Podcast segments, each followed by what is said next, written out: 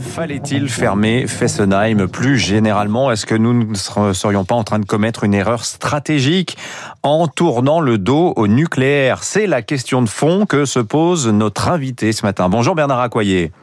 Bonjour. Ancien président de l'Assemblée nationale, vous avez quitté la vie politique l'an dernier, mais un combat continue de vous animer vous n'êtes pas seul d'ailleurs dans cette bataille.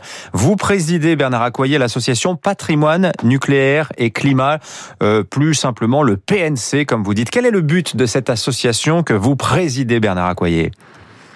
Son but est de faire comprendre et faire euh, euh, mettre en évidence le fait que si l'on veut remplir les objectifs climatiques, c'est-à-dire euh, moins 55% de CO2 en 2035 et neutralité carbone en, en 2050, sont des, des objectifs extrêmement ambitieux, eh bien nous ne pouvons absolument pas nous priver de la filière électronucléaire française qui est enviée dans le monde entier, l'électricité nucléaire étant le meilleur moyen d'atteindre ces objectifs parce que le nucléaire est décarboné, parce qu'il est pilotable et qu'en France, il constitue la majeure partie de notre électricité qui est d'or d'ores et déjà déjà carboné.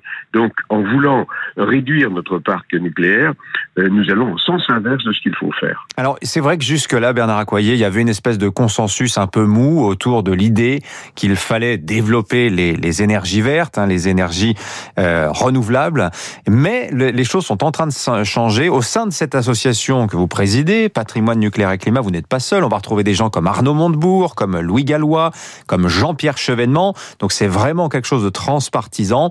Vous êtes avec nous ce matin aussi parce que vous organisez samedi, Bernard Accoyer, une conférence de presse au budget euh, dans l'Ain. Il y a l'une des plus grandes centrales nucléaires françaises sur la commune, un quatre réacteurs en activité. Quel sera le message que vous allez porter? Je vais juste ajouter qu'il y a deux prix Nobel avec nous également. Notre message, c'est simplement de, regarder ce qui se passe en appliquant la décision qui est de réduire notre parc nucléaire de 75% à 50% dès 2035. C'est une, d'abord, c'est un objectif qui est probablement inatteignable, mais ensuite, c'est le, le plus fabuleux gâchis que l'on puisse imaginer, fondé sur des décisions qui n'ont euh, aucune, aucune accroche scientifique et rationnelle, mais sur une décision dogmatique qui est, est, le résultat, ou politique, qui est le résultat d'un accord en 2011, un accord électoral avant l'élection présidentielle de 2012. Et depuis, eh bien, on n'a pas démordu de cet euh, objectif politique et on n'a pas regardé sérieusement euh, les données, c'est-à-dire les besoins d'électricité, la nécessité de pouvoir répondre à la demande. Et cet hiver, vous avez observé que nous avons été en difficulté. Les conséquences sur le climat, parce que la fermeture de Fessenheim c'est 5 à 10 millions de tonnes de CO2 en plus par an, ce qui est quand même incroyable compte tenu de nos objectifs. Les conséquences financières, parce qu'au bas mot, la fermeture de Fessenheim, c'est euh, avec le temps l'indemnisation euh, des Allemands, des Suisses qui étaient les actionnaires de l'exploitant. Euh, le banque a gagné pendant les 20 ans qu'aurait produit cette centrale qui est amortie, c'est au bas mot environ 10 milliards d'euros qui ont été ainsi pris dans la poche des contribuables et des consommateurs français. Bilan social, sur l'emploi, sur euh, toute, euh, toute la région, le bilan euh, industriel, parce que la France a une filière et que celle-ci est appelée, si on ne la tue pas de façon tout à fait dogmatique, à force de préjugés, est appelée à se développer, à exporter comme elle l'a toujours fait, car les autorités climatiques internationales, le GIE, l'AIE, mmh.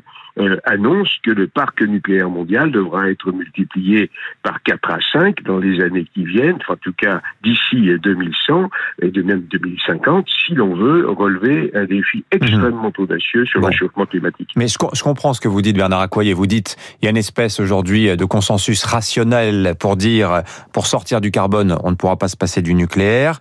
Euh, cela dit, à la tête de l'État, on ne tient pas non plus le discours totalement opposé. On peut pas dire qu'Emmanuel soit Emmanuel Macron soit un opposant à la filière nucléaire. Il y a des décisions stratégiques qui doivent être prises. Il y a aussi des considérations économiques. Vous savez combien ça coûterait la prolongation des centrales jusqu'à 50 ans 100 milliards, 100 milliards d'euros à EDF. Euh, construire six nouveaux réacteurs EPR, comme le souhaite également l'électricien, 45 à 50 milliards d'euros.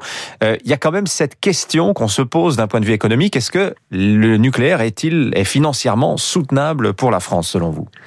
Eh bien, je vais dire le contraire de ce que vous affirmez, car en réalité, euh, les investissements qui ont été faits dans euh, les énergies renouvelables depuis que la France a décidé de les développer, et nous ne sommes pas contre les énergies renouvelables. Mmh. Évidemment, il en faut, mais, en complément. Je vais, j'arrive, je réponds à votre question. C'est entre 120 et 150 milliards d'euros.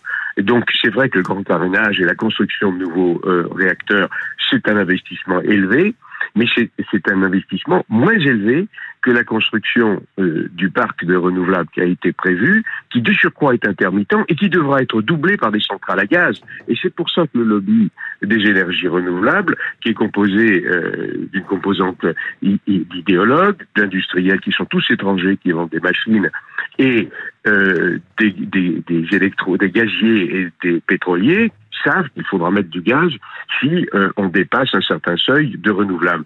Donc nous, ce que nous disons, c'est que notre mix doit comporter bien sûr du, renouvelable et que cela coûtera moins cher, infiniment moins cher au consommateur qui a vu sa facture augmenter ces dernières années, uniquement d'ailleurs parce que l'on a euh, mis euh, des énergies renouvelables qui sont acheter beaucoup plus cher, préacheter beaucoup plus cher, à un prix garanti pendant des années, ce qui fait que c'est une sorte de jackpot financier. Donc nous nous disons, ne perdons pas ce que nous avons construit, un patrimoine scientifique, industriel et humain, c'est ce qui coûtera le moins cher, c'est ce qui donnera le plus d'emplois en France, qui conservera notre indépendance énergétique et qui permettra d'avoir une énergie décarbonée pour atteindre nos objectifs climatiques. Merci Bernard Accoyer, ancien président de l'Assemblée nationale et donc euh, conférence de presse pour vous et votre association, votre ONG, pardon, vous dites euh, ONG, euh, Patrimoine nucléaire et climat. Je pense qu'on en entendra parler encore euh, d'ici l'année prochaine. Bonne journée à vous. Merci.